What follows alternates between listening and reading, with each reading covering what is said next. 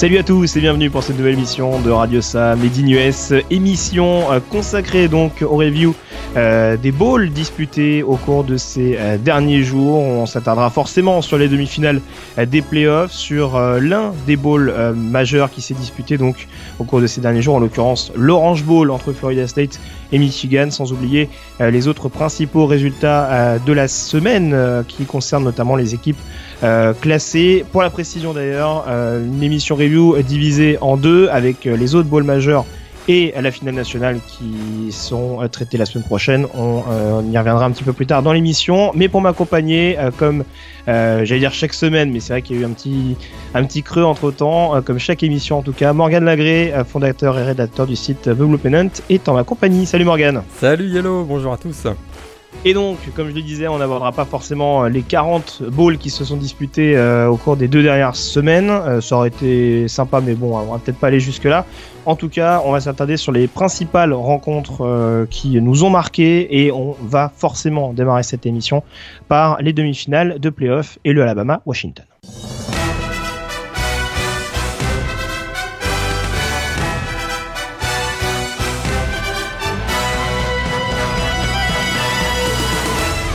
C'était donc l'une des deux confrontations les plus attendues, en tout cas euh, l'opposition euh, qui concernait le numéro 1 au pays, euh, Alabama, donc champion en titre et équipe sans la moindre défaite cette saison. Ils étaient deux avant ces bowls et Alabama en faisait donc partie.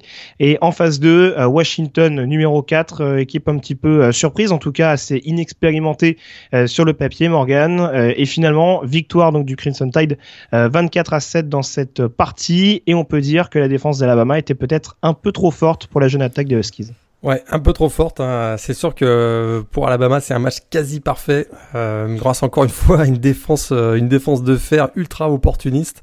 Euh, qui a porté, euh, on, le sait, le Crimson Tide pendant toute la saison et qui a encore une fois été le, facteur majeur de cette victoire euh, des hommes de, coach Nick, Saban. Et puis ils ont pu également compter sur, sur un match énorme hein, de l'inattendu Beau Scarborough. On sait que Beau Scarborough, en, début de saison, au moment des previews, on l'avait annoncé un peu comme le peut-être le successeur de Derrick Henry, le, vainqueur trophée S-Man 2015.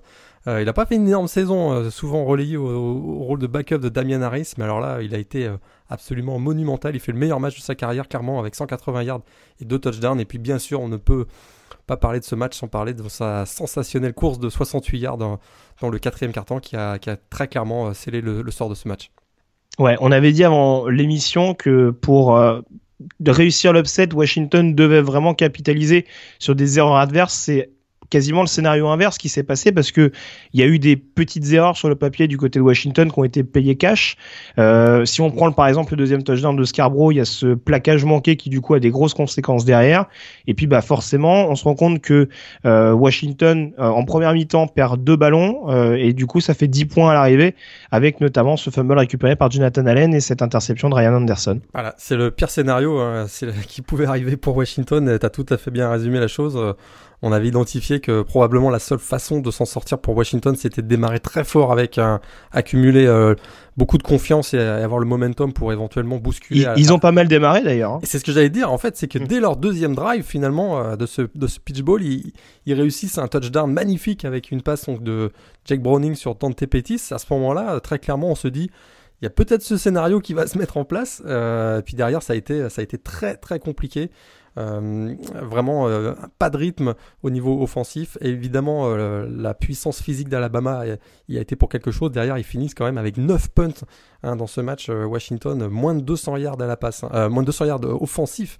194, je l'ai noté. Voilà, 3 turnovers, tu l'as dit. vraiment un, un, match très compliqué pour Washington. Ils n'ont jamais réussi à trouver le bon rythme, mais finalement, c'est Peut-être c'est peut-être au moment où ils commençaient, on commençait à voir des passes un peu plus euh, affirmées vers notamment euh, Ross ou, euh, ou Pettis, que Ryan Anderson, le linebacker, a réussi ce pick six qui les a complètement tués, portant le score à 17 à 7 si je me trompe pas. c'est vraiment dommage. Je pense que ça a été vraiment là le, moment où ça, ça, a basculé vraiment sur ce drive. où il y a eu le, le pick 6, on sentait qu'il y avait un petit peu plus de confiance du côté de Washington, mais là derrière, bah, ça a payé, ça, ça, a été très très compliqué pour, pour Washington par la suite. Voilà. Et puis toujours encore cette, cette profondeur défensive hein, du côté d'Alabama. On, on ah, rappelle que Eddie, Jackson a été blessé en cours de saison. Du coup, c'est Minka Fitzpatrick, il me semble, qui a, qui a repassé en position de safety. Et qui a laissé la place pour Anthony Averett qui, a, qui sort de nulle qui part. Qui provoque le fumble de, de, John Ross. Qui est un joueur, qui sort de nulle part, qui est pourtant, euh, mm. qui, est, qui pourtant a du ça depuis longtemps. Euh, je crois que c'est sa quatrième saison et qui, euh, qui effectivement, tu l'as bien dit, a, a relayé Minka Fitzpatrick qui a glissé au poste de safety, qui lui donc est devenu cornerback et qui a fait un super match encore euh, lors de ce pitch ball.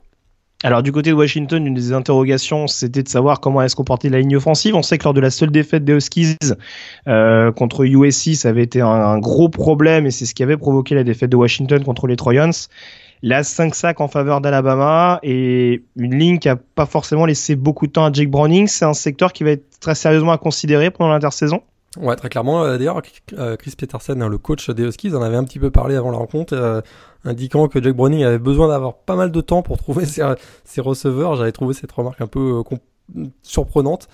Euh, effectivement, euh, notamment avec le départ de John Ross, on sait pour la NFL, il l'a, il l'a annoncé.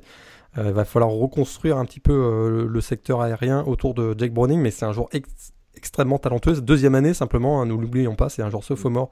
Il a encore le temps de, progresser. Pour lui, il a accumulé une grosse expérience avec cette demi-finale. Il hein. faut pas oublier que c'est non plus ce sont des jeunes joueurs qui avaient euh, euh, probablement jamais été confrontés à une attention médiatique euh, aussi importante.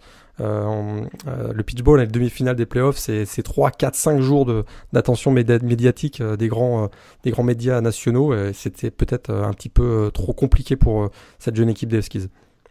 En tout cas, Alabama, donc qui euh, sans trop de surprise se qualifie donc pour cette finale 24 euh, à 7. On, peut passer éventuellement à l'autre demi-finale. Si tu avais peut-être autre chose à rajouter sur ce sur ce pitch. Petite chose à rajouter. Euh, Alabama, c'est vrai, s'en sort s'en sort avec une victoire 24-7, mais j'ai trouvé quand même des difficultés en attaque. Hein, les 326 yards finalement. Ah, je voulais la garder pour plus tard, mais c'est vrai. Alors vas-y, je te, je te, laisse parler de Jalen Hurts. Je, vais t'écouter en, en, jubilant. Vas-y. Alors parle-nous. En tout cas, 326 yards probablement gonflés par la par la course hein, de, de, de, donc 68 yards de Scarborough, et très clairement euh, décevant Jalen, Jalen Hurts. Hein, euh, il fait 7 sur 14, 50 euh, yards seulement à la, course, un jeu aérien quasi inexistant pour, pour Alabama, assez inquiétant d'ailleurs pour, pour la finale face à, face à Clemson, et ils, sont, ils se font sauver finalement par, par l'énorme match de, de Beau Scarborough, et je me dis que il n'a pas Bon, c'est sûr que euh, défensivement, ils sont tellement impressionnants qu'on euh, a l'impression qu'ils peuvent faire basculer le match sur un big play à chaque fois, mais il va falloir qu'à un moment donné, euh, ils, réussissent à avoir un petit peu plus de production offensive, parce que face à une équipe comme Clemson, on en parlera dans la preview, mais ça risque d'être très compliqué sans un minimum de jeu aérien. Puis pour faire une transition habile vers le match face de Clemson Ohio State, on l'a vu que Ohio State sans jeu aérien, ça passe pas face à Clemson. Bah, c'est un peu ça, oui. Alors, euh, tu, tu, fais une parfaite transition. En effet, euh, le Clemson, Ohio State, donc, qui opposait le numéro 2 au numéro 3 euh, à l'occasion, je ne veux pas me tromper, du Fiesta Bowl, euh, du côté de, de Glendale dans l'Arizona. Et match à sens unique, on peut le dire quand même, victoire 31-0 euh, des Tigers. Euh, première fois d'ailleurs dans l'histoire euh, qu'une équipe d'Urban Meyer n'inscrit pas le moindre point dans une rencontre. 194 matchs, effectivement. Voilà, et, et comme prévu, donc, comme on, l'avait plus ou moins pressenti sur la preview de ces rencontres, JT Barrett qui a sombré en attaque, mais alors autant dans les airs qu'au sol pour le coup.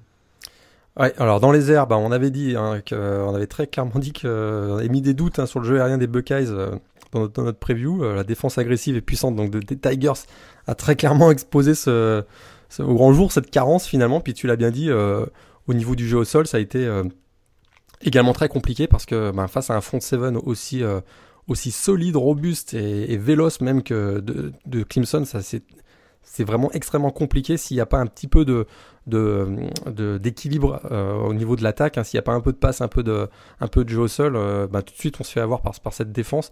Puis ce qui m'a vraiment surpris, et ça, ça a été euh, euh, un, élément qui m'a vraiment étonné dans cette de la première mi-temps, c'est que sur les 27 snaps tentés par euh, Ohio State, donc dans les 30 premières minutes, il y a 21 passes. Alors là, moi, je comprends pas, alors qu'on avait bien indiqué que très clairement, State était déficient au niveau du jeu aérien. Ils ont tenté, tenté que 6 courses et pour eux derrière, ben, c'est sans un jeu de course affirmé, on peut pas établir un minimum de, rythme et de, tempo du côté d'Ohio State et ça, ils l'ont payé très lourdement avec une défaite 31-0.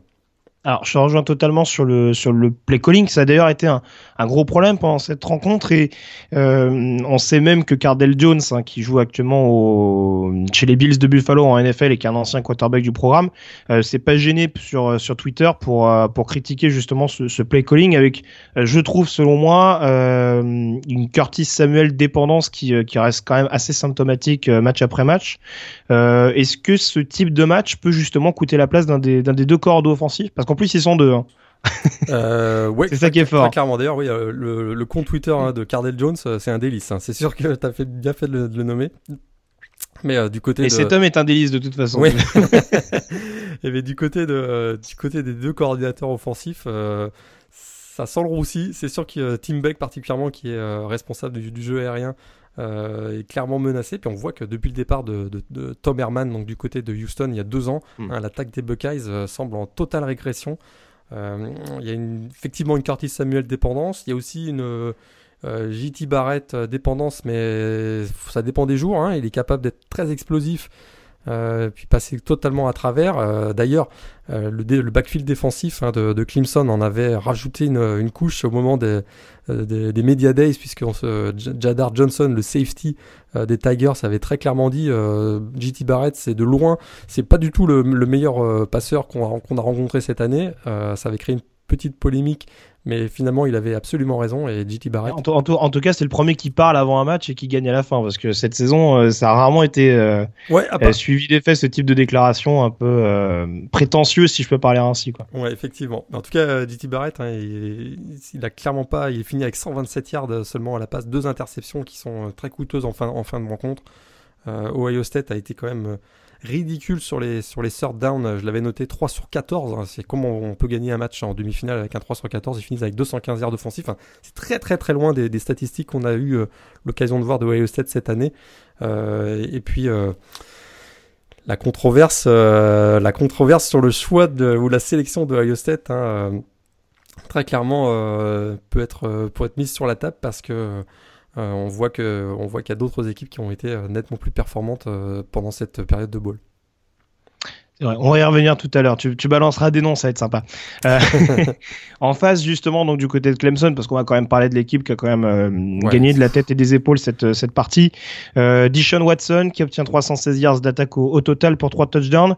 valait mieux d'ailleurs pour les Tigers parce que mine de rien, malgré le score, la défense des Buckeyes s'est plutôt bien défendue dans l'ensemble. Ouais, et puis surtout un début de match euh, difficile de Clemson, hein, une grosse frayeur euh, sur leur premier drive avec une interception donc de Garion euh, Conley sur le donc qui, a, bien muselé Mike Williams d'ailleurs sur l'ensemble du match. Hein. Sur l'ensemble du match, c'est ouais, c'est vrai qu'il a le le one on one sur les deux là a été entre les deux a été plutôt à l'avantage. Je suis d'accord avec toi du, côté de, de Conley, même si bon Mike Williams a réussi deux deux réceptions qui ont été quand même assez assez importantes, notamment en mm. deuxième en deuxième mi-temps, mais effectivement, un début de match de Clemson, euh, pas vraiment. Euh, bon, qui n'était pas vraiment en confiance. On sentait qu'ils avaient un petit doute. Puis alors, les, deux, les deux field goals manqués par Tyler Durbin, Durbin parce qu'on n'en a pas parlé de Ohio State, il y a eu beaucoup de problèmes offensifs, mais il y a aussi une défaillance au niveau du kicking game. Et Tyler Durbin qui rate deux field goals. à partir de ce moment-là, le match a, basculé.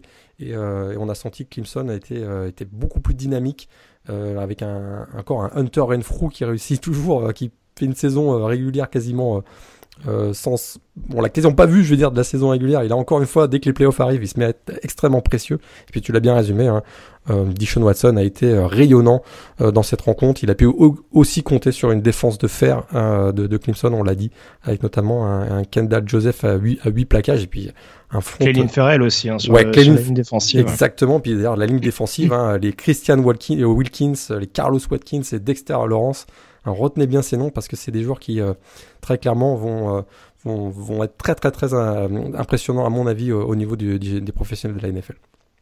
Ouais, c'est quand même curieux, hein, défense de Brett Venables. Alors après, on, on, peut, on, peut, on peut dire ce qu'on veut sur l'attaque d'Ohio State et son niveau, mais bizarrement, ils ont pris beaucoup de points en saison régulière, mais au moment où ça compte et en demi-finale de playoff, ils prennent pas de points. Donc c'est aussi à signaler. Et là aussi, c'est aussi un secteur qu'on avait plus ou moins identifié, la capacité de la défense de Clemson à, rehausser son niveau de jeu et je pense que ce sera à suivre également lors de, lors de la finale nationale. Et, de manière générale, hein, l'équipe de, Clemson, euh, dans les gros matchs, on l'a vu cette année, euh, face à Louisville, euh, à, contre à, à Florida State, Et là, dans ce match-là, c'est une équipe qui est vraiment capable. On sent, on sent qu'ils sont animés par un, par un esprit de revanche et qu'ils sont en mission. Et très, clairement, ils ont atteint leur objectif, c'est-à-dire d'avoir une revanche face à, face à Alabama.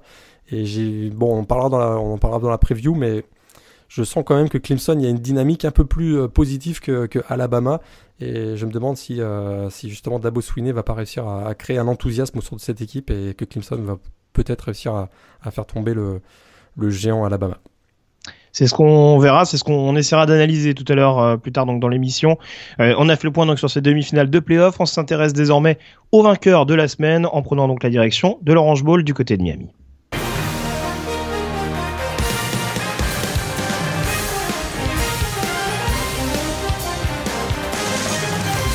Le vainqueur de la semaine qui n'est autre que Florida State. Et oui, la fameuse équipe classée devant Louisville. Je la fais hein, parce que j'ai vu que je me suis fait un peu banner sur le site de The donc j'en profite un peu. Mais euh, voilà, donc Florida State en tout cas, euh, qui recevait plus ou moins Michigan, donc euh, du côté de Miami à l'occasion, du, oui c'est ça, du côté de Miami à l'occasion de l'Orange Bowl, donc qui recevait Michigan euh, équipe classée donc numéro 6 qui était aux portes des, euh, des playoffs avant sa défaite donc, contre, euh, contre Ohio State en, en prolongation. Euh, match qu'on attendait assez accroché et pourtant Florida State a longtemps mené dans cette rencontre Morgan et a un petit peu joué à se faire peur un peu joué à se faire peur. D'ailleurs, le match a commencé par un coup de théâtre avec, on l'a dit, le l'absence le, hein, de forfait Jawil Peppers. Forfait Jawil Peppers, ça a été vraiment dans les secondes avant le coup d'envoi. On apprend que finalement à, à l'échauffement, il y a une petite douleur à la cuisse. C'est un petit coup de théâtre. Est-ce que c'est pas une blessure diplomatique Très sincèrement, sur le, sur le coup, je me, je me suis dit, oh non, ça c'est. Il n'a pas voulu se faire afficher comme, euh, comme Christian McCaffrey ou, Léonard certains diront, certains diront qu'il a vu l'entraînement d'Alvin Cook, il a fait bon finalement, euh, j'ai une petite douleur, euh, je, vais rester à la maison. Mais bon, on n'a pas de preuves, pour, on ne peut pas avancer. Oui, non, voilà. on, on, taquine plus qu'autre chose. On taquine plus qu'autre chose, mais c'est vrai que c'était les circonstances étaient quand même assez, assez surprenantes. En tout cas, effectivement, Foyer 7 a très bien démarré. Euh, et puis, alors, une fin de match, enfin, avec un, il menait 20 à 6 hein, à, la mi-temps, 18 euh, yards seulement au sol pour Michigan. Euh, et puis, on a vu la bombe hein, de 92 yards de, de, DeAndré François sur Nikwan Murray, qui est clairement le, la révélation de ce match-là. Donc, ça faisait 20 à 6. Et puis, une fin de match hein, épique. alors que Michigan était mené de 12 points, les Wolverines sont d'abord revenus à 5 points sur, sur une passe de, sur une passe de, Wilton Spade pour le, euh, le fullback euh, Hill. Et puis ensuite, ils sont même passés en tête avec un, touchdown au sol de Chris Evans. Puis alors là, le, les deux dernières minutes, c'est devenu complètement fou avec un retour de kick-off euh, de, de Keith Gavin qui remonte le ballon sur 66 yards. On se dit que à ce moment-là, Florida State peut l'emporter. Et d'ailleurs, euh, DeAndré François réussit encore une fois à, trouver Nick Murray. à 36 secondes de la fin. Mais alors la conversion à deux points est, est bloquée. Euh, Michigan remonte le ballon euh, pour, euh, pour deux points. On se retrouve à, 33-32. Et puis finalement, finalement, les joueurs de coach Jim Harbaugh n'ont pas réussi sur, leur, une dernière, sur un dernier drive à, prendre la tête. Mais vraiment un scénario complètement fou sur la fin. Michigan qui, qui a montré quand même beaucoup de caractère en, faisant un, bon comeback sur le, dans le quatrième quart est-ce que ça rappelait pas un petit peu la, finale nationale justement entre, entre Florida State et Auburn où on avait un petit peu ce, yo-yo en fin de match avec justement un touchdown de Florida State euh, dans les dernières secondes? Effectivement, euh, ça fait penser à ça. Il y a d'ailleurs eu beaucoup de balls hein, qui se sont joués dans les, dans les dernières secondes euh, pendant, cette, pendant cette saison 2016 de ball. mais en, tout cas, du côté de Florida State, hein, on a pu compter sur, tu l'as un petit peu dit tout à l'heure, mais sur un, sur un Delvin Cook hein, qui jouait euh, son dernier match sous le maillot de, des Seminoles puisqu'il a annoncé, son départ pour la NFL. Un Delvin Cook absolument magistral, 145 yards au total et puis surtout euh, euh, deux courses hein, qui ont été qui ont fait basculer le match du côté de ces Seminoles. Une course de 71 yards magnifique, également de 28 en, fin de match. vraiment un, joueur qui va beaucoup nous manquer au niveau du college football l'année prochaine. Ouais, c'est sûr. C'est vraiment lui qui relance le momentum hein. après le après le touchdown de, de Chris Evans, si j'ai pas de bêtises. C'est vraiment lui derrière qui euh, qui remet un peu la, la machine en route et euh, ça a vraiment fait du bien à, à Florida State.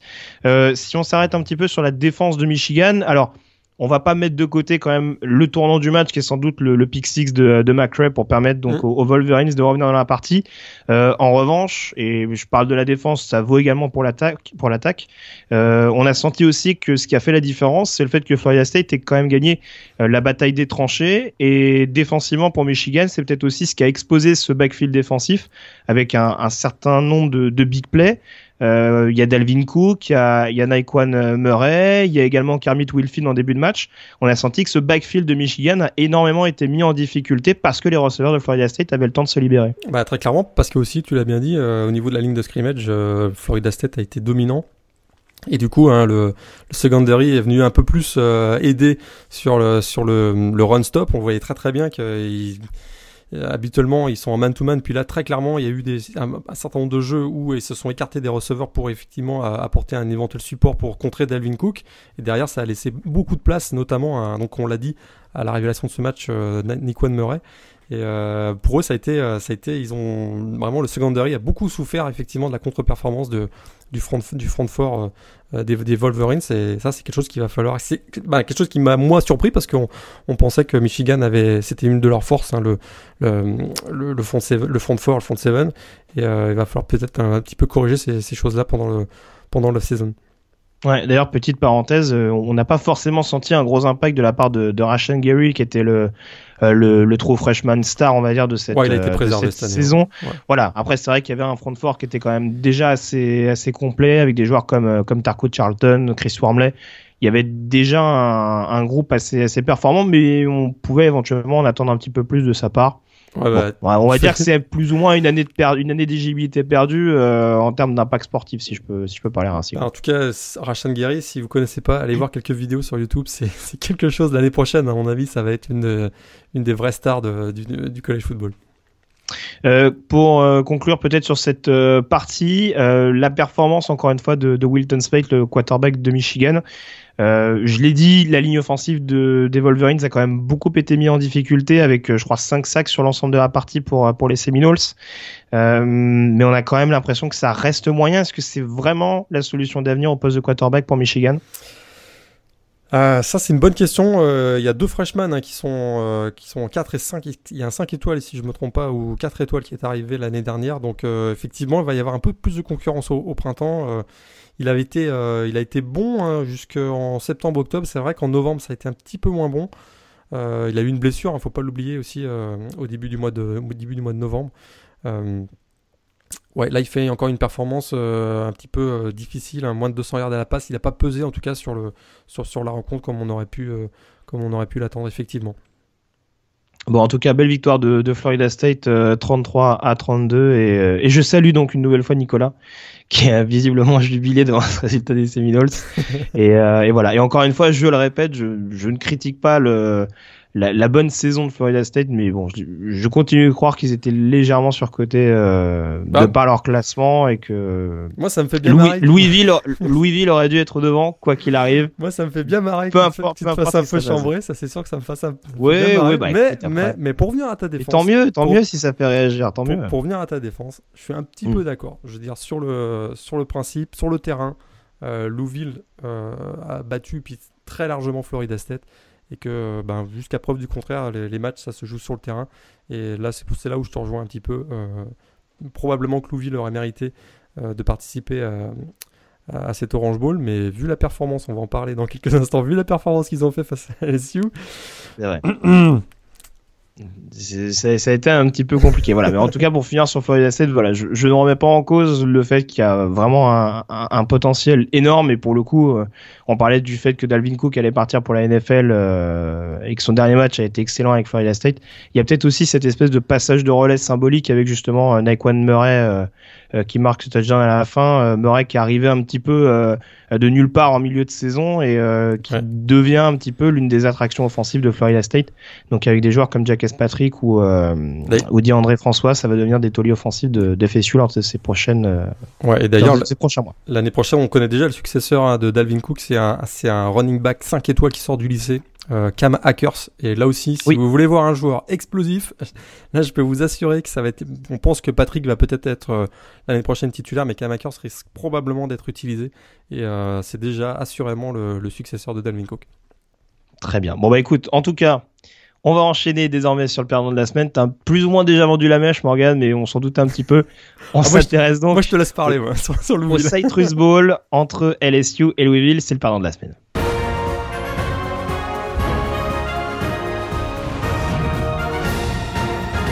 Et oui, le perdant de la semaine, puisque euh, entre les deux émissions, donc euh, les, enfin entre la précédente émission et celle-ci, euh, a été décerné le S-Man Trophy.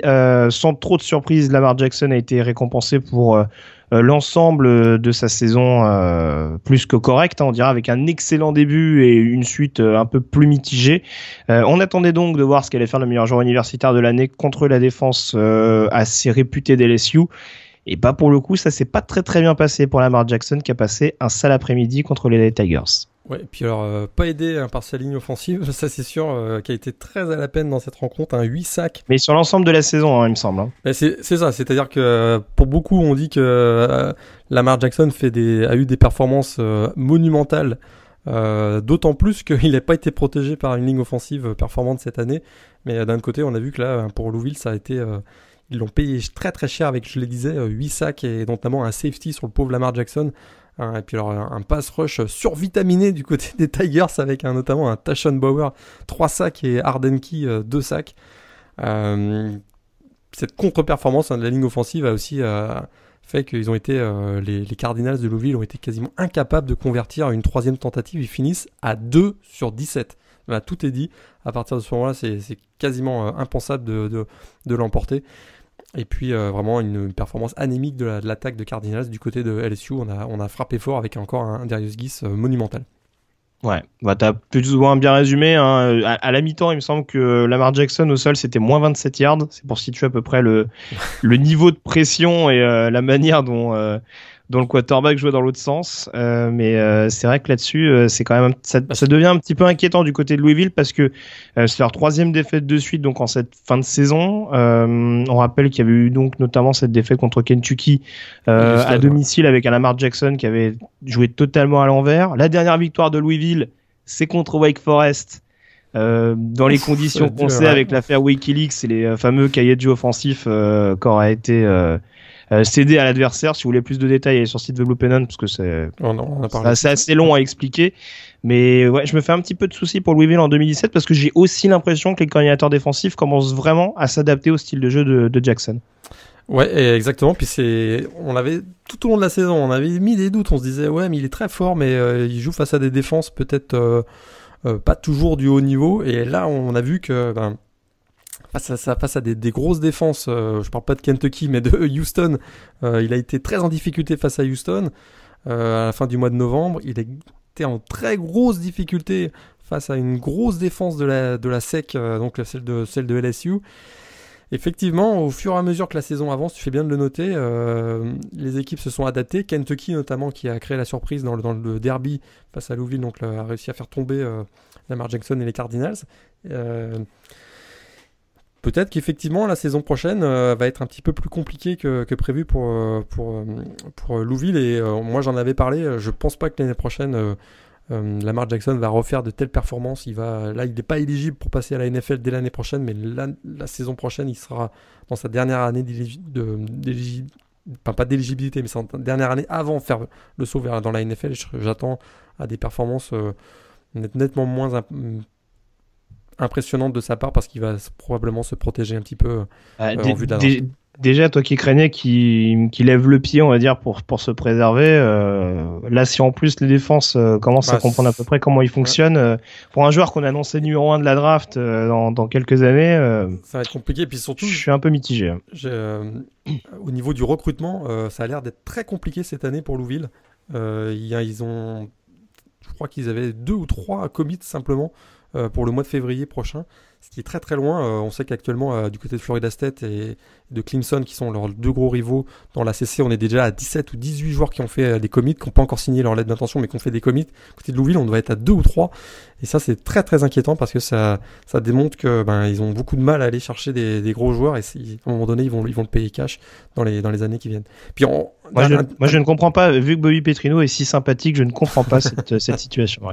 Puis, on voit aussi qu'il y a un certain nombre, un certain manque de profondeur parce que euh, ils ont eu trois, trois absents euh, bon, importants. Hein. Josh Harvey Clemens, le safety, était absent dans ce match. Mm. Il y avait Truman euh, Washington aussi.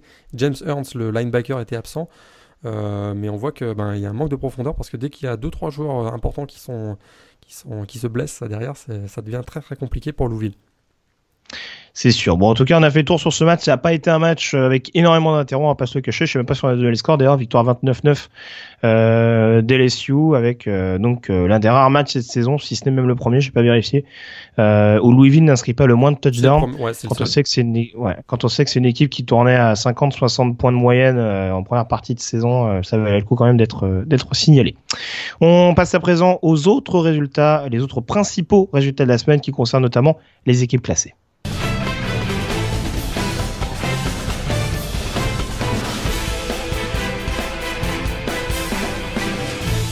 Les équipes classées donc dans le top 25, on va faire peut-être par ordre euh, chronologique, en commençant notamment par Navy, donc l'équipe classée numéro 25, euh, qui affrontait euh, Louisiana Tech lors de l'Arm Force Bowl, si je ne me trompe pas.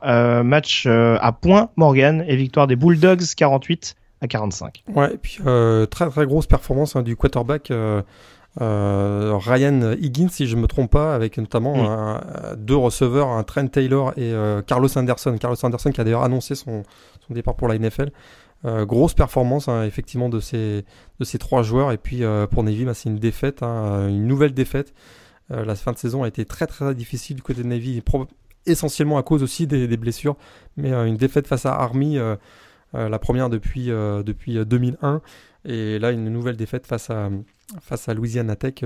très très difficile fin de saison pour, pour Navy. En tout cas, belle victoire pour, pour Louisiana Tech. Ouais, ça n'a pas pardonné. Hein. Blessure de Willworth, trois défaites dans la foulée. Bon, je sais pas si c'est un joueur qui fait tout, mais en tout cas, en l'occurrence, il était, il était assez précieux et, son absence, c'est quand même, c'est quand même fait ressentir. Euh, on passe au numéro 24, euh, Temple, qui affrontait Wake Forest lors du Military Bowl. Euh, on attendait de voir ce qu'allait donner la défense de Temple. Bah, pour le coup, on a plutôt vu la défense des Demon Deacons. Ouais, on a plutôt vu les Demon Deacons. En plus, euh, bah, ils ont réussi à faire oublier le scandale Wikileaks, t'en as parlé. ils ont créé quand même une surprise assez majeure dans ce, dans ce match en l'emportant 34-26. Et euh, effectivement, attendez la défense Temple, on a eu celle de, Wake Forest. Et pour Wake Forest, ben, c'est un, premier bilan positif hein, depuis 2008. Euh, et c'est également euh, leur première victoire dans un bowl depuis, depuis 8 ans. Et, et donc, une belle victoire des Demons Deacons et les Temple qui avaient quand même remporté le titre de conférence AAC. bon, pensait qu'ils étaient, ils étaient d'ailleurs largement favoris en ce match et ils sont passés un petit peu à côté. Et d'ailleurs, les deux équipes classées donc dans la AC ont toutes les deux perdu, donc donc bon, on, on, fera un bilan, hein, encore une fois, le, le ratio euh, conférence par, euh, ouais, il y a des surprises euh, à l'issue de ces. Il y a des grosses surprises. Exactement. Euh, on parlera de la Sunbet hein, notamment. Hein. Je, dirais, je, je, je, fais juste un petit teasing, mais je pense qu'on va parler Sunbet la semaine prochaine à l'occasion des ratios. euh, en tout cas, en tout cas, voilà, contre-performance des équipes classées en, en AAC.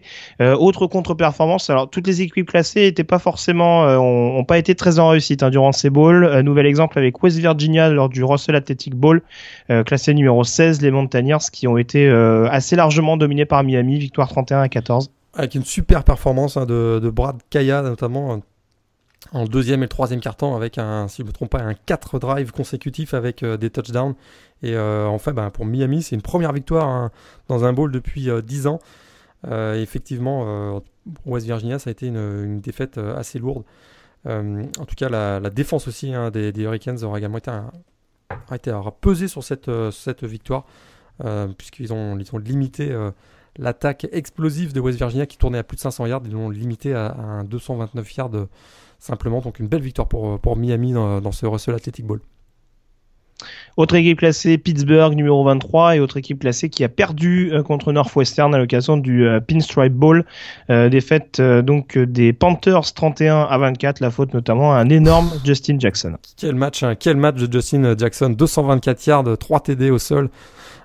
c'est vraiment une super belle performance pour Northwestern. Et Northwestern, hein, faut pas l'oublier, c'est une équipe, un programme qui a très peu l'habitude de gagner des bowls, puisqu'écoutez bien, c'est simplement leur troisième victoire dans un bowl dans toute l'histoire. Euh, plus de 100 ans d'histoire pour le programme de Northwestern, donc une équipe qui a très rarement l'occasion de, briller dans ces matchs du mois de décembre. Et puis pour les Panthers, hein, c'est une défaite qui est une grosse désillusion. Euh, parce qu'effectivement, ils ont battu cette année, il ne faut pas l'oublier, hein, le champion de la Big Ten, Penn State, ils ont, ils ont, battu le champion de la CC Clemson. Ils ont même euh, fini très fort, si je ne me trompe pas, avec 76 points contre euh, une Syracuse. Et là, hein, une, une défaite qui fait, euh, qui, fait un petit peu, qui fait un petit peu mal. Et ils n'ont pas été aidés dans cette rencontre avec les blessures de Nathan Peterman et aussi la sortie de James Conner sur une, sur une commotion cérébrale, si je ne me trompe pas. Et donc le running back James Conner qui, qui finalement termine sa carrière avec 32 petits yards, lui qui a annoncé son, son départ pour la NFL.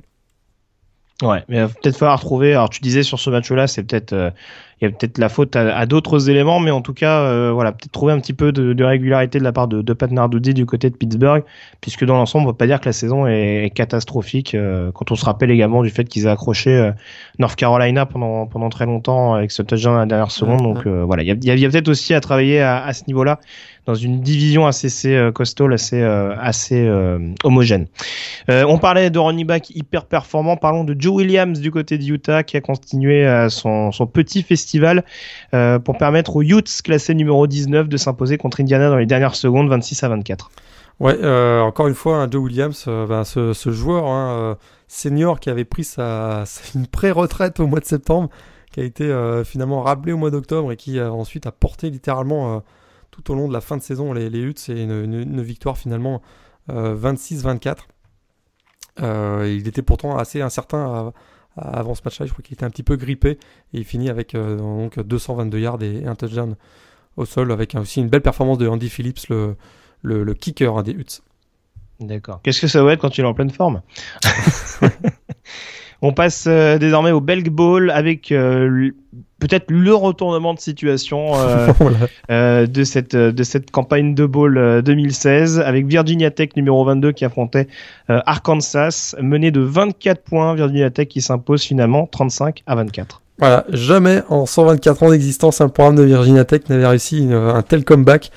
vraiment, ils étaient complètement hors du coup en, première mi-temps et ils ont su finalement, ben, les Hokies ont su tirer un peu avantage de, de trois interceptions euh, en deuxième mi-temps de, Austin Allen, qui lui, lui avait fait un excellent début de match. Le quarterback des Razorbacks, c'est qui passait complètement à côté de sa deuxième mi-temps. Euh, et puis finalement, ben, euh, donc Virginia Tech a marqué 5 touchdowns sur leurs 7 premières possessions en deuxième mi-temps. en tout cas pour, pour, coach, pour, le, pour le coach, hein, Jim Justin Fuente, c'est vraiment un, véritable exploit, parce que c'est la première fois hein, pour le, du programme, pour dans l'histoire du programme de Virginia Tech qu'un coach de première année a réussi à atteindre le, plateau des 10 victoires. Euh, l'ancien coach de, Memphis, qui était arrivé euh, à l'intersaison du côté de Virginia Tech, vraiment euh, super belle fin de saison pour Virginia Tech et un programme qui, lui, à l'inverse de Louisville, va être très clairement dans une pente ascendante du côté de la, conférence. ACC. Pardon. Voilà. Et puis également une rencontre dont on peut parler. Ah oui, alors c'est ça que j'allais dire. on y reviendra plus en détail la semaine prochaine. Mais il faudra surveiller également du côté de Virginia Tech, puisqu'il me semble que Jared Evans s'est présenté pour la draft. Ouais, Isaiah Ford aussi, le euh, receveur. voilà, donc euh, il va y avoir quand même un petit peu de turnover à effectuer du côté, du côté des Hokies, notamment offensivement. Euh, on passe à l'Alamo Bowl, euh, Alamo Bowl très attendu entre Colorado et Oklahoma State et finalement bah, ça a été une promenade de santé pour les Cowboys, victoire 38 à 8 des joueurs de Mike Gundy. effectivement, promenade de, santé, un excellent Mason Rudolph, hein, le qui est le quarterback euh, junior, qui a annoncé d'ailleurs son retour l'année prochaine euh, du côté de, de Oklahoma. C'est une excellente nouvelle pour le programme de, de, Stillwater. Oui. Il finit avec 314 yards euh, à la passe et 3 TD. Et puis son compère James Washington, qui lui aussi le junior, va revenir la saison prochaine avec les Cowboys, a terminé avec 9 réceptions et 171 yards, 1 TD. Oklahoma State, hein, très clairement, nouvelle fois atteint le, plateau des, des, 10 victoires. C'est une cinquième fois en 7 ans, un programme qui qui avec Magundy désormais fait vraiment partie de l'élite hein, de la conférence euh, Big 12. On passe à présent au Sun Bowl qui opposait Stanford numéro 18 à North Carolina 25 à 23. Alors pas de Christian McCaffrey du côté de Stanford. Euh, pourtant ça n'empêche pas le Cardinal de s'imposer avec euh, notamment une dernière action décisive sur Mitch Trubisky. Ouais, et puis Solomon Thomas hein, a été très clairement, parce que c'est de lui dont tu parles, le defensive end senior qui fait un énorme sac, qui a d'ailleurs sur, euh, sur qui avait l'occasion de donner la victoire au Tar Heels. Mais, euh, vraiment, hein, ce, ce, pass rusher Simon Thomas, un joueur très robuste, euh, vraiment taillé déjà pour la NFL et qui, à mon avis, sera un, des joueurs les sélectionnés assez haut l'année prochaine, au mois d'avril prochain. effectivement, Stanford était, privé de Christian McCaffrey. Mais, finalement, ben, ils s'en sortent assez bien avec un excellent match aussi de, Dallas Lloyd, hein, le, safety. Mais c'est euh, Bryce Love, voilà, je retrouve son nom, qui, mm. euh, le, running back, le, running back, qui a pris le, relais de Christian McCaffrey dans cette rencontre. D'ailleurs, je l'ai pas dit, mais alors, euh, je connais pas ton avis là-dessus, mais alors, je suis quand même un petit peu mitigé sur Christian McCaffrey et Leonard Fournette. Alors on sait qu'ils sont choisis de ne pas participer au bowl pour pour privilégier leur carrière professionnelle et ça se respecte. Ce que j'ai un peu plus de mal à comprendre, c'est euh, les messages Twitter dans la foulée euh, où tu joues pas et tu essaies d'être discret un maximum quoi. Là ça fait un peu bon allez les gars, je reste à l'arrière-plan, euh, je, vous, je vous regarde, hein, je suis derrière vous, je vous regarde. J'ai trouvé ça un petit peu je sais pas, ça, ça m'embête un peu en termes d'état d'esprit, je trouve ça un peu curieux.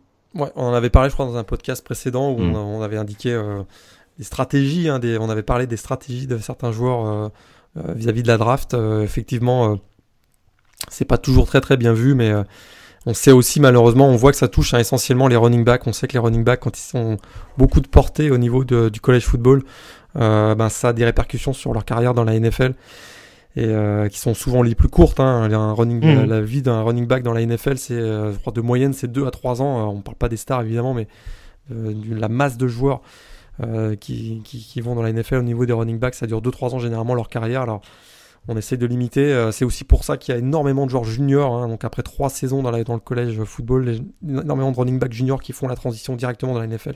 C'est très rare d'avoir un running back senior. En tout cas, un, top, euh, un top running back qui, qui, fait son année, senior pour cette raison-là.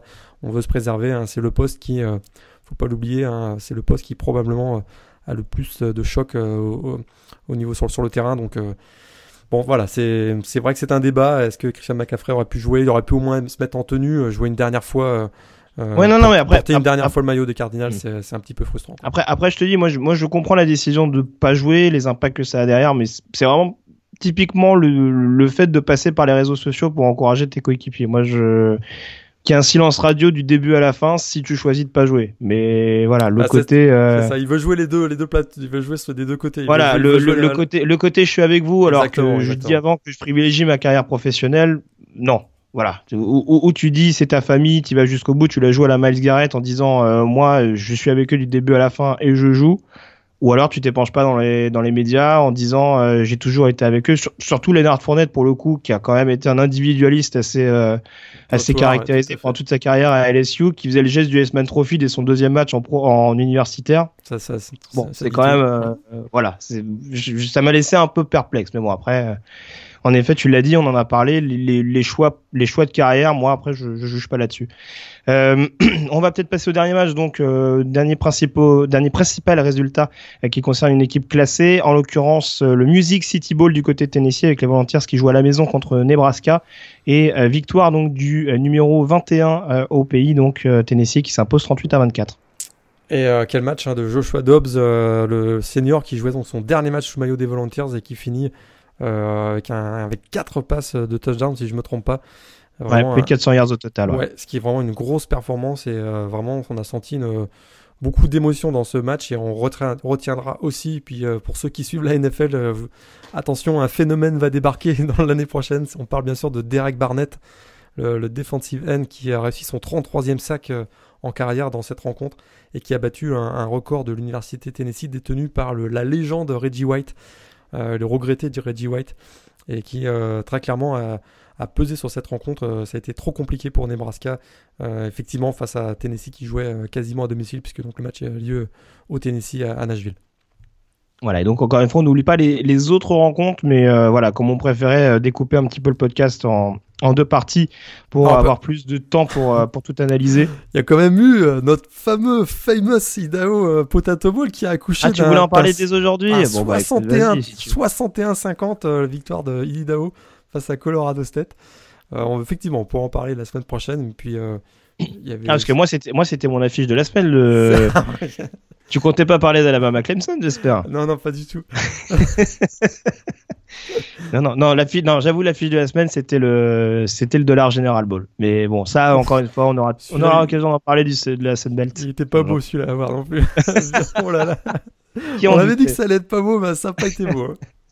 Bon, en tout cas, non, non, on n'oublie pas les autres rencontres.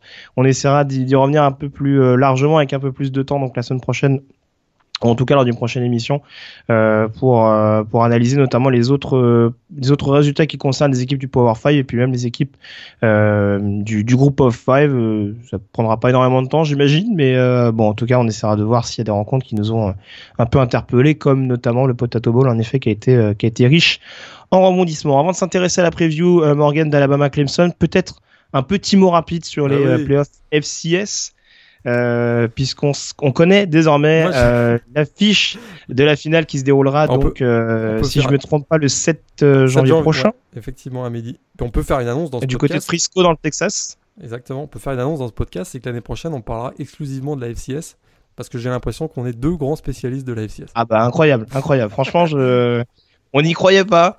On a annoncé les, les, troubles faits, on ne croyait pas avoir autant de, de réussite là-dessus. Hein. on, va pas se cacher, on va pas se cacher qu'on n'est pas des, des, énormes spécialistes, même si on s'y, si intéresse quand même un petit peu. Mais on vous a sorti, messieurs, mesdames, on vous a quand même sorti les deux finalistes. Hein, eh qui étaient nos deux surprises. Toi, tu avais euh, indiqué que James Madison pourrait peut-être venir aller faire tomber euh, North Dakota State. C'est exactement ce qui s'est passé. Et euh, je m'étais mouillé en mettant Youngstown State, donc de, de coach Bo Pellini, l'ancien de Nebraska, euh, dans l'autre partie de tableau. Eh bien, c'est eux également qui sont les pingouins qui sont allés en finale. Donc on aura James Madison face à Newton State euh, la semaine prochaine, euh, le 7 janvier, pour la finale du FCS. Voilà, et puis donc déjà confirmation que North Carolina, North Dakota State pardon, ne conservera pas son titre après 5 cinq, victoires consécutives.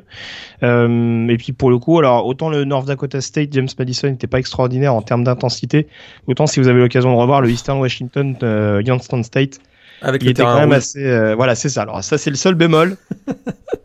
si vous si vous êtes un peu euh, hémophobe ou ce genre de choses, euh, voilà, le, mettez en noir vous, allez peut-être avoir du mal, mais en tout cas, non voilà, le, le, le, match est vraiment un remboudissement avec notamment une, une fin de partie assez assez fabuleuse. Donc n'hésitez pas si vous avez l'occasion pour pour avoir cette cette rencontre. On a donc fait le tour sur les principaux euh, résultats euh, de cette campagne de bowl. On s'intéresse donc désormais à la preview de la finale nationale entre Alabama et Clemson.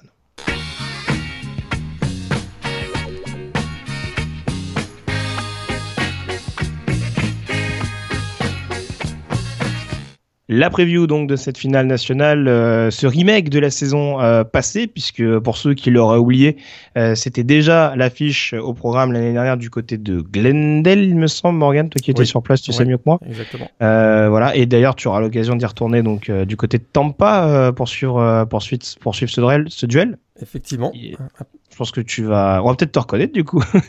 ah bah. Euh, je te connais, lui il me dit quelque chose.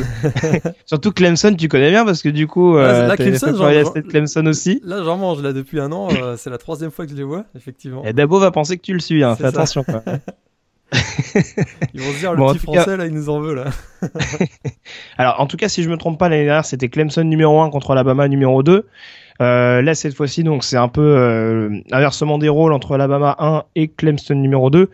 Euh, principale question sur ce match. Alors déjà, on va peut-être planter le décor rapidement parce qu'on l'a donc appris depuis quelques heures.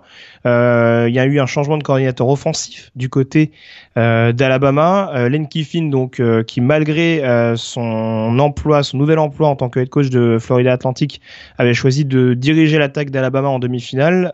finalement, ne dirigera pas l'attaque d'Alabama contre Clemson. décision de la part de Nick Saban.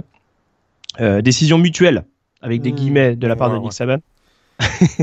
et c'est donc et c'est donc, comme on s'en doutait, euh, Steve Sarkisian. Alors, on, se doutait de toute façon qu'il serait coordinateur offensif dès l'année prochaine. En tout cas, c'est lui euh, qui va prendre ah, euh, les rênes de cette attaque contre Clemson. C'est pas officiel encore pour l'année prochaine, hein, mais effectivement. ah, c'est pas officiel. c'est un secret de polichinelle quand même. Exactement, exactement. Voilà. En tout cas, ma principale question est-ce qu'avec Steve Sarkisian, l'attaque d'Alabama va gagner les doigts dans le nez? Euh, bon, référence un peu pourrie à, pardon, une vidéo qu'on a vu circuler lors du Alabama Washington. Euh, Effectivement. Avec tout ça. J'ai l'impression qu'il euh, multiplie les casseroles d'ailleurs notre ami Steve, puisqu'on connaissait ses problèmes d'alcoolémie. Euh, voilà. Maintenant, il aime bien se curer le nez euh, lorsqu'il a faim. Voilà, de manière, assez intensive, hein, effectivement. Ouais. Donc voilà. Bon, plus sérieusement, est-ce que tu penses que l'attaque d'Alabama peut être plus performante contre cette défense de Clemson? On, l'a pas forcément dit, mais la défense de Washington a quand même fait bonne figure malgré tout lors de la demi-finale. Est-ce que tu vois quand même de meilleures choses de la part de Jalen Hurts contre les Tigers? Euh, tout d'abord, pour répondre à ta question sur Steve Sarkisian, est-ce qu'il va réussir à remettre l'attaque euh, sur, le, sur les rails? J'ai un peu de mal à concevoir comment en une semaine, euh, surtout qu'il a dit qu'il changerait pas le playbook, mais c'est quand même pas le même, c'est pas le, bon, c'est pas le même jeu. donc ce sera plus Len Kiffin, ça va être un autre. Est-ce qu'ils vont avoir le bon, le bon tempo, la même dynamique? Est-ce que il y a quand même un temps d'adaptation sur sur un discours, un langage qui se fait Généralement, ça prend quand même plusieurs semaines. Euh, est-ce que les joueurs ont confiance en lui? Est-ce qu'ils vont pas remettre en cause ses décisions? Il y, a il y, a énormément d'interrogations qui, euh, qui, font que j'ai l'impression qu'il y a quand même euh, une dynamique plutôt négative du côté d'Alabama, j'en parlais tout à l'heure, et nettement plus positive du côté de Clemson. Est-ce que Jalen Hurts va réussir à, être, à faire un meilleur match? Il peut pas faire beaucoup, pas beaucoup plus pire que ce qu'il a fait face à, face, à, face à Washington de toute façon, mais euh, moi, c'est la défense hein, de, Clemson qui m'a tellement impressionné dans les gros matchs cette année, et notamment dans, le dernier face à Ohio State. Hein, j'ai du mal à voir comment Jalen Hurts euh, va s'en sortir dans, cette rencontre. Très clairement, il va falloir que la ligne offensive euh, d'Alabama soit très solide pour lui laisser un minimum de temps pour trouver ses, receveurs. Mais du côté de, du backfield défensif de Clemson, il y a aussi de sacrés clients pour aller défendre sur les Calvin Ridley et Ardarius Stewart de l'attaque d'Alabama. Alors même question, forcément, si on commence par l'attaque d'Alabama, euh, est-ce que pour toi le run-stop de Clemson est suffisamment performant pour stopper euh, d'une part Bo Scarborough s'il continue sur la lignée de la demi-finale et puis éventuellement le duo avec Damien Harris Oui, très clairement parce que surtout moi ce qui m'impressionne du côté du, euh, front fort de, de, Clemson c'est la profondeur. C'est vraiment incroyable. Il y a 5-6 joueurs qui sont, qui sont au top niveau et qui peuvent donc avoir un roulement au niveau de leur présence sur le terrain. Et euh, ils ont absolument rien à envier euh, aux meilleures, aux meilleures euh, défenses du pays. Et très clairement, je crois qu'ils sont, ils sont suffisamment dynamiques pour aller chercher dans le backfield offensif. que ce soit Bo Scarborough ou Damian Harris. Et puis derrière, ils sont, il y a aussi une ligne de linebacker qui est dans le deuxième rideau, notamment avec Ben Bouloir, hein, le, capitaine senior qui est, qui est toujours euh, explosive. À mon avis, ils ont les, arguments pour aller stopper le, jeu au sol de l'équipe d'Alabama. Alors, si on s'intéresse maintenant à l'attaque de Clemson, alors je l'ai pas forcément dit dans la rencontre entre Clemson et Ohio State, mais j'ai tendance quand même à être un petit peu mitigé euh, concernant Dishon Watson. Alors, tu l'as dit plus ou moins, notamment avec son début de partie qui a été assez inquiétant. Euh, j'ai l'impression qu'il a perdu de cette dynamique. Alors, je sais pas si c'est le fait d'avoir joué un petit peu un petit peu en levant le pied en début de saison, mais j'ai l'impression qu'il a un, petit peu perdu de sa superbe et euh, qui, fait des mauvais choix, notamment dans, des zones un peu cruciales. Euh, contre une défense contre Alabama, ça peut rapidement être problématique. Euh, c'est sûr qu'il faudra pas, euh, effectivement, faudra pas faire le même début de match que celui qu'il a fait contre Ohio State, parce que si du côté de Ohio State on a raté les deux field goals, bon, d'abord on s'est contenté de deux field goals, mais en plus on les a mm. ratés. Euh, du côté d'Alabama, hein, vous êtes tous d'accord que deux interceptions en début de match, c'est 14 points euh, assurés. Donc effectivement, il faudra, faudra pas être, faudra pas faire un même début de rencontre, mais je, bon, je comprends tes, tes, réserves euh, au sujet de Dishon Watson, mais vraiment, moi, il y a quand même une espèce de aura autour de ce joueur. Il a une confiance en lui qui est. On l'avait vu d'ailleurs en finale l'année dernière. Il hein. ne faut pas oublier que Clemson a mis 40 points euh, à Alabama l'année dernière et euh, avec une performance énorme de Dishon Watson. Et d'ailleurs, beaucoup avaient dit que probablement il méritait le trophée S-Man plus que Derrick Henry suite à, cette finale réussie. Comme je le disais, il y a quand même une certaine aura autour de lui et il a une capacité à, dans les, dans les moments importants à réussir des, à réussir des big plays. Alors c'est sûr que ça fait des statistiques pas toujours euh, extraordinaires. Hein. Il y a souvent des 3, 3 passes de touchdown, 2 interceptions ou 4-3. Mais, euh, mais ça, ça, ça réussit toujours. Et puis euh, en fin de match, très sincèrement, si le match devait être très serré entre Alabama et Clemson sur la fin de la rencontre, quand on analyse les forces en présence, j'ai quand même l'impression qu'il y a plus de playmakers du côté de, Clemson que du côté d'Alabama, en tout cas au niveau de, l'attaque.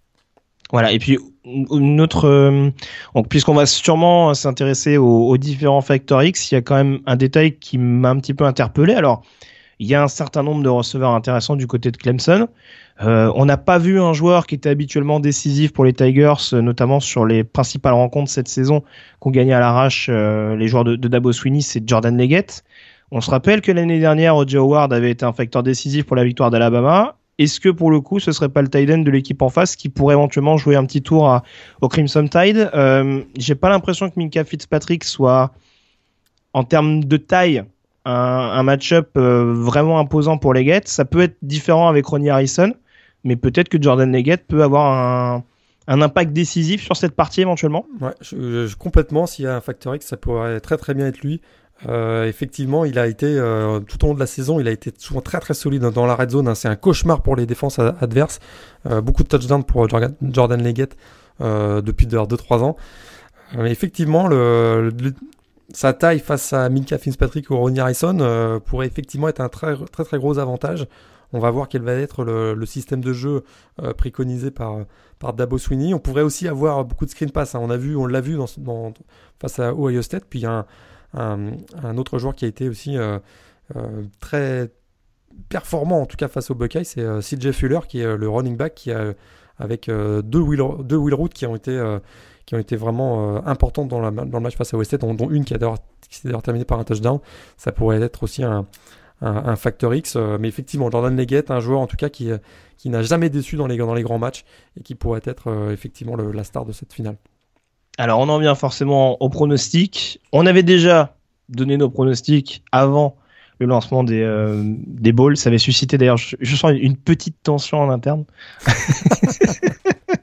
Alors, de ce que tu as vu en demi-finale, est-ce que tu restes décidé à pronostiquer sur Clemson? Oui, sans aucun, mais vraiment, mais sans aucun doute. Je suis, vraiment, je pense que Clemson va battre, va battre Alabama. Euh, je, il y a trop trop de puissance offensive et j'ai tout ce qui se passe ces derniers temps du côté d'Alabama. On a beau dire que c'est une machine euh, avec Nick Saban, etc. Mais euh, le départ de Len Kiffin, l'arrivée de Steve Sarkisian, pardon, la mauvaise performance hein, de l'attaque d'Alabama, à mon avis, c'est des joueurs qui ont quand même quelques doutes. et puis face à la puissance de, Clemson, je crois que Clemson a vraiment le sentiment qu'ils euh, euh, ont là, l'occasion de, remporter enfin un titre depuis le premier depuis 1981 pour les, Tigers. Ah, t'as failli me convaincre. Mais j'ai resté avec Alabama quand. Je vais pas retourner ma veste toutes les semaines non plus. Hein, donc, euh, je vais rester avec Alabama Également, comme je l'ai dit tout à l'heure, je suis un peu, euh, je reste encore un peu mitigé sur Dishon Watson. Euh, franchement, j'aimerais, j'aimerais qu'il me fasse mentir parce que, encore une fois, vu ce qu'il a montré l'année dernière et, et, vu à quel point Clemson était proche, euh, je pense que, ne serait-ce que pour l'histoire, ce serait quand même assez, euh, ce serait quand même assez, assez beau à voir. Après, défensivement, cette équipe de Bama, elle, est quand même, elle est quand ah, même monstrueuse. Tout à fait, ouais. Notamment, notamment le backfield.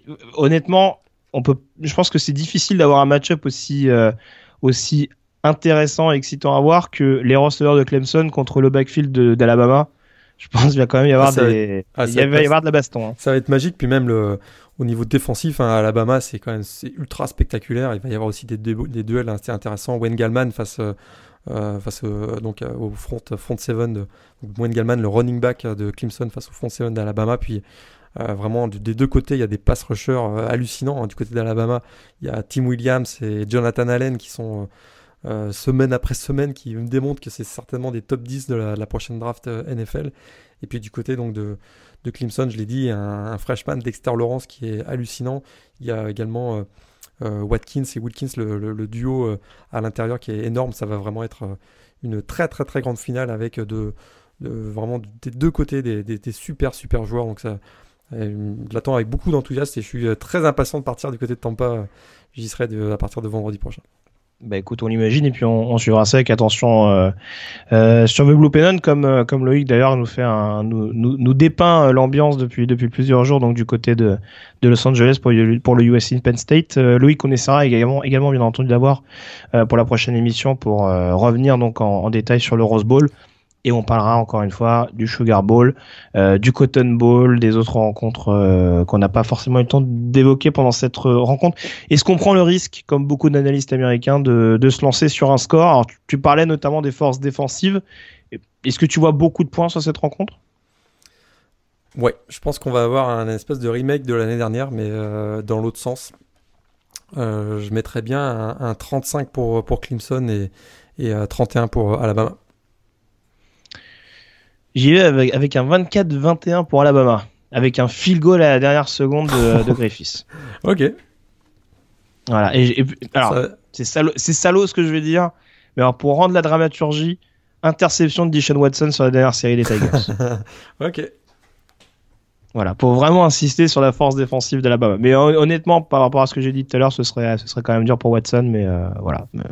après, ce serait bien d'avoir une fin de match un peu, un peu épique. Un pick six d'Alabama pour le titre national, ça, je pense que ce serait beau, ce serait beau.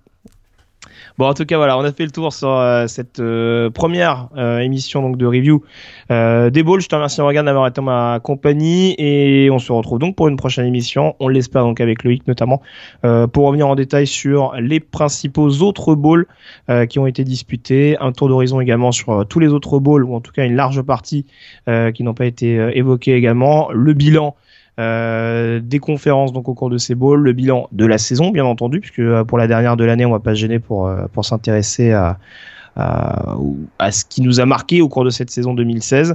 Euh, on, fera également un petit tour sur le coaching carousel, éventuellement les, les joueurs stars qui quittent qui quittent le, le college football pour la NFL, en tout cas plus tôt que prévu. Voilà, tout ça au programme donc lors de la prochaine émission. D'ici là donc, bah écoute, je te souhaite un bon voyage, Morgan. Merci. un très très bon match. Et puis euh, on se retrouve donc pour une prochaine émission. D'ici là, euh, passez une très bonne semaine et donc d'excellents matchs de college football. À la prochaine, ciao. Allez, ciao et bonne finale à tous.